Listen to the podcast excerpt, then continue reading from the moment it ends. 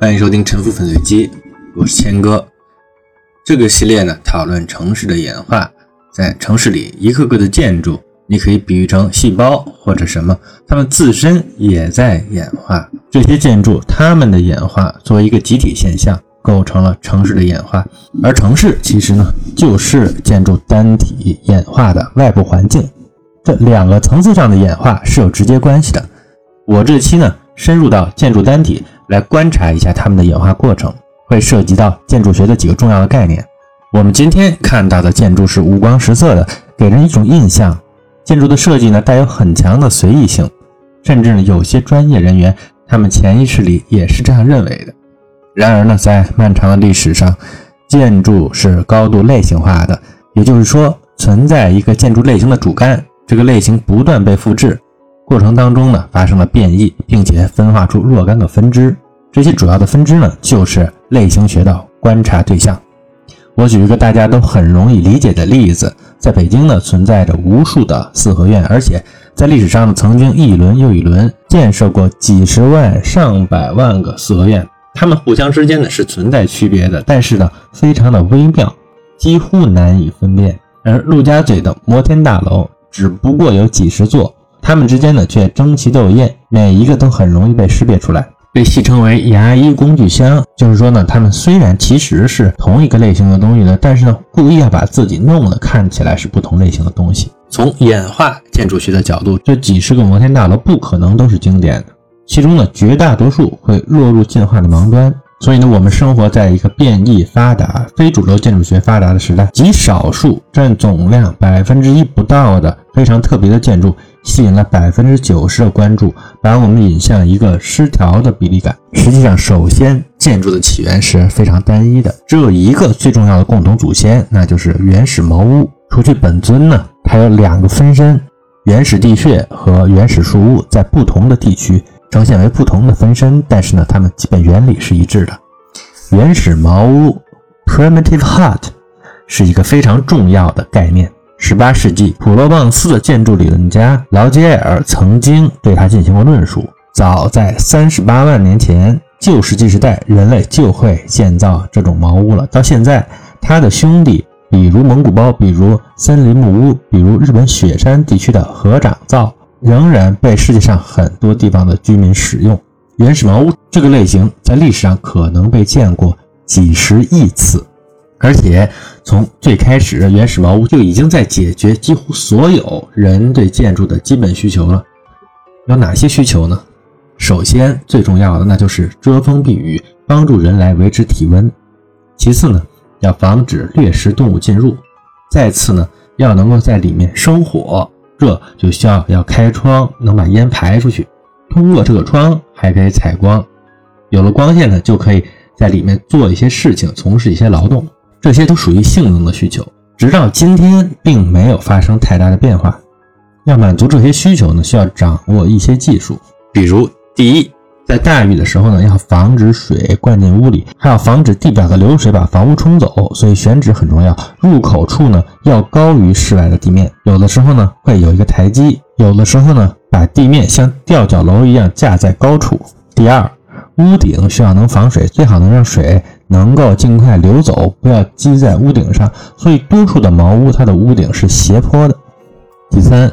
茅屋的斜坡屋顶，那个屋脊的位置，它的风的压力最大。茅屋呢，容易被秋风所破，所以用来固定屋顶的构造是非常重要的。我们经常看到屋顶上有一些看起来有一点装饰性的构造，它们呢，最初呢都是为了固定屋顶用的。第四，此外呢，需要有挑檐、散水之类的构造，来防止雨水去反复的冲刷外墙的根部，造成这个房屋的倒塌。第五呢。在天气不好的时候，需要能防止雨水从门窗进入，需要能够把门窗关上来保持房屋的封闭。此外，房屋的结构要安全结实，同时呢，建造起来还要尽量的廉价高效，一般使用本地出产的材料，木头、石头、土坯。在北极呢，爱斯基摩人甚至用雪去建屋子，完全看本地能找到什么样的材料。上述的这些技术要点。在原始茅屋上呢，都得到了解决。从古到今，建筑工匠所关注的技术问题呢，大体上不超过这些。此外，原始茅屋给建筑学贡献了两个基本的形状，那就是方形或者叫矩形和圆形，这是两种非常完美的几何形状。选择这两种形状不是出于什么观念性的考虑，完全是因为技术现实。茅屋上数量最多的构件就是支撑它斜屋顶的这种木材，术语呢叫椽子。因为古人缺乏测量和计算的手段，所以他们在收集材料的时候呢，最初呢是去找一些树枝结成呢大概一样的长度，只需要看个大概，不需要进行特别严格的计算。那么，如果你平行的去排列这些椽子的话呢，你盖出来的房子它平面就只能是矩形的。如果把所有的椽子一头固定在一个端点上，那你这个房子呢，它的平面就是一个圆形的。从全世界出土的古代原始居落的遗址，到目前还在被使用的它们的同类，比如蒙古毡房，比如两河流域的芦苇房屋，还有在非洲和南美一些居民搭建的简单茅屋，方和圆这两种形状都很普遍，而且呢旗鼓相当。人类在这些方形和圆形的茅屋里面生活了几万年，甚至几十万年。然后呢，在最近这几千年，部分地区逐渐进入了城市的生活方式。在城市里，方形的房屋可以不留空隙的密集的排列，而圆形的就不行。所以呢，在城市里，方形的房屋逐渐占据了绝对多数。城市里的房屋如果不是纯粹的一个矩形的平面呢，它一般也是各种矩形的组合。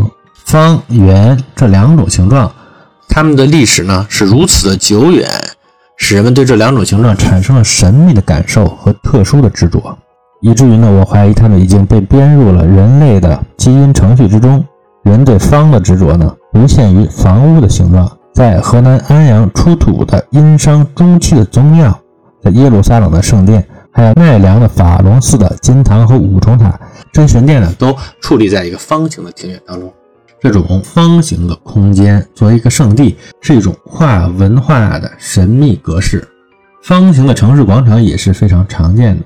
庞贝的广场、佛罗伦萨乌菲契的广场、马德里的主广场，都是一个非常严谨的方形，以至于呢，英文的广场就是用 square 这个词。城市里圆形的建筑和空间占比略低，但是呢，也不是没有。比如说，希腊的德尔菲圣地的雅典娜神殿，它是圆形的；北京天坛的祈年殿，它是一个圆形的神殿，在一个圆形的台基上。再比如，罗马的坦比埃多是一个圆形的神殿，在一个圆形的院子里。圆形它符合古人对天体运行的观察，具有更强的神秘气质。武则天的明堂碧雍，据认为呢是一个下半部方形、顶部圆形的庞大建筑。下方上圆是高规格殿宇形式，罗马的万神殿、圣彼得大教堂、君士坦丁堡的圣索菲亚大教堂、蓝色清真寺、佛罗伦萨的圣母教堂，它们难道不也是下方上圆的吗？这其实是两种源自于原始茅屋的形状的一种观念性的叠加，以原始茅屋作为共同祖先，在不同需求的推动下呢，它分化成不同的类型。我下面分析一下，第一个需求呢，就是加高，比如神庙。一个原始茅屋如果在一个木头平台上，下面有一个大楼梯，它就是神庙的一种形式。古代版本的日本的出云神宫就是这个样子。原始茅屋被建在一个高大的基座上，甚至像金字塔一样的高台上，它就可以是商纣王的露台、摘星楼。如果这个屋子是石头或者砖砌的，它就可以是乌尔古城的大塔庙，或者。西秦西察的金字塔神庙，灯塔、钟塔、防御塔、佛塔都经常被修成细高的形状。细高的形状比宽大的高台的技术要复杂，但是呢，更节省人力物力。亚历山大的灯塔可以超过一百一十米，北魏洛阳的永宁寺塔是一座木塔，它的高度呢，据认为可以超过一百三十米。另一种需求就是变宽变大的需求。比如一个开会的地方，会堂需要容纳很多的人；一个元老院需要容纳几百人；一个地故宫殿当中进行朝觐的地方，需要可以容纳各地的朝觐代表，有的时候上千人，要装下他们需要很大的空间。但是木材房梁它的跨度是有限的，很少能超过十米。石头的梁呢，它自身的重量大，而且特别脆，它比木梁呢其实更短。所以，如果你要盖一个更大的房子，就需要立起并列的几排柱子，形成一个连续多块的建筑，这样呢，就变成一个可以容纳上千人的大建筑。这种建筑，它里面的柱子是非常密的，叫做多柱式建筑 （hypostyle）。埃及卢克索的阿蒙神庙、伊朗波斯波里斯的宫殿、北京的太和殿，各种大殿呢，经常是属于此类的。第三，这种房子进深很大，如果窗子不扩大的话，是会非常黑的。古代使用油纸照明很昂贵，所以呢，需要解决自然采光的问题，于是把房屋局部加高，开很高的侧窗和天窗来补充光线，在斜坡屋顶中间断开，增加高的侧窗。这种形式呢，会形成一层层的屋顶。中式建筑里管它叫做重檐。如果在山墙的顶部开窗，下面接一段斜坡屋顶，这种设计在中式建筑里叫做歇山。这种有天窗的多排柱子连跨的大建筑，在君士坦丁堡、在大不里士这些古代的商业重镇呢，被作为市场巴扎来使用。他们是现代 shopping mall 的直接祖先。古代的制造业呢，一般都是小作坊，但是有时候需要制造大装备，比如威尼斯的造船厂。一个空间内需要能够容下整个战舰，这种连跨的大建筑也可以解决这个问题。所以呢，他们也是今天制造业工厂、仓库建筑的直接祖先，也是像 Costco 这一类仓储超市的直接祖先。为了进一步增加跨度，让建筑的主要空间更加的开阔连续。古人发明了圆拱穹顶的技术。古代最大的穹顶，公元二世纪的罗马的万神殿，它的直径可以超过四十米。十三世纪的哥特主教堂中间的空间，它的宽度可以超过二十米。室内从地面到天花板的高度可以达到四十米以上。有些主教堂里可以容纳超过一万人。古罗马的洗浴中心呢，也是采用了这种结构。这些是现代厅堂建筑的祖先。上面这些从原始茅屋为起点，建筑向更高、更大、更宽阔、更明亮，向解决公共生活和纪念性的方向演化。但是，更多的建筑在城市里还要追求去容纳更多的日常功能，更经济、更紧凑。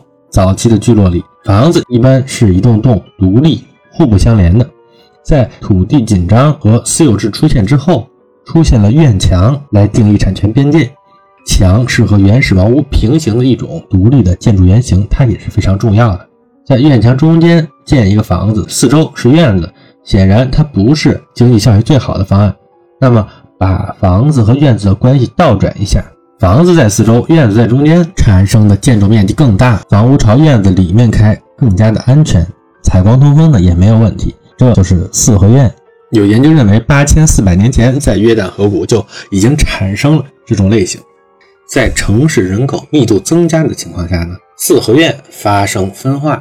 第一，为了继承权分割，或者为了部分的出售变现的需要，有时候一块土地被切分成多个小地产，一个四合院会变成两三个细长方形的小地块，短边朝向街道，每个地块会分别建成一个房子。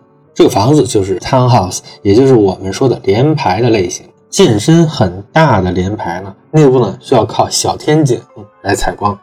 如果院子够大，在切分成小地产的时候，甚至可以中间通一条内街，朝着内街建起很多栋非常小的小连排。你可以认为这是一种有组织的大杂院。在日本呢，这种类型的街道呢被称为横丁，这种小连排呢被称为长屋，是平民化的独栋住宅的祖先。第三种情况，四合院加高变成一个大楼，中间有一个天井，这就是帕拉措的类型。这个类型呢，它是城市大宅、公寓楼、机构的办公楼的祖先，也是一些百货大楼的祖先。第四点，城市里的建筑呢，都很有变成多层建筑的动机。不同的楼层天然适合不同的功能。比如《名侦探柯南》里毛利小五郎的家是一个三层的 townhouse，一层呢出租给一家咖啡厅。二层呢是他们的事务所的办公室，三层呢是他们住的房子。下电上住这种垂直功能的混合呢，是城市里市场引导的一种天然的图案。此外呢，也有前后功能混合的前店后厂或者是前店后住。伦敦的联排建筑呢，朝后街本来是布置马厩的，在现在呢，这些马厩除了很多变成了车库，还经常成为一个单独的小住宅。在费城呢。这种后街房屋有的一套房子有三层，每层呢只有一个房间，一套房子一共只有三个房间摞在一起，被称为 Trinity，也就是三位一体，这是最小的联排住宅的一种。最后，大地产可以被分割成中小地产，中小地产也可以兼并成为大地产，在城市里良好的商业位置，这种兼并呢非常的明显，兼并后的土地呢可以进行更大手笔的开发。这说的是城市，在乡村。原始茅屋的演化要缓慢得多。乡村的一栋栋独立的农舍，很大程度上是原始茅屋的同类。但是呢，乡村类型并非不重要，因为在二十世纪之前，绝大部分人还是生活在农村的。这种生活状态仍然作为一种乡村浪漫主义被刻印在很多人的大脑当中。城市人对它还是非常向往的。在铁路和汽车出现之后，城市蔓延到了郊区。乡村农舍演化出来的独栋住宅这个类型被大量的采用，演化成了当代的独栋别墅。独栋别墅，如果你把它加上电梯，盖得很高，就发展成为今天在中国最主流，在欧美也颇为常见的类型：towers in the park，绿地中的高层塔楼。所以说，今天中国多数人所住的、所认同的这种绿地板楼、绿地塔楼。它的祖先并不是任何一种城市建筑的类型，而是来源于乡村别墅的加高。这是一种秩序很简单的类型，但是呢，它符合群众的认知能力，因此呢，在普遍富裕的二十一世纪被发扬光大。上面呢是建筑类型演化的梗概式的描述，还谈到了矩形和圆形这两种重要的形状，它们还将会出现在城市演化论当中。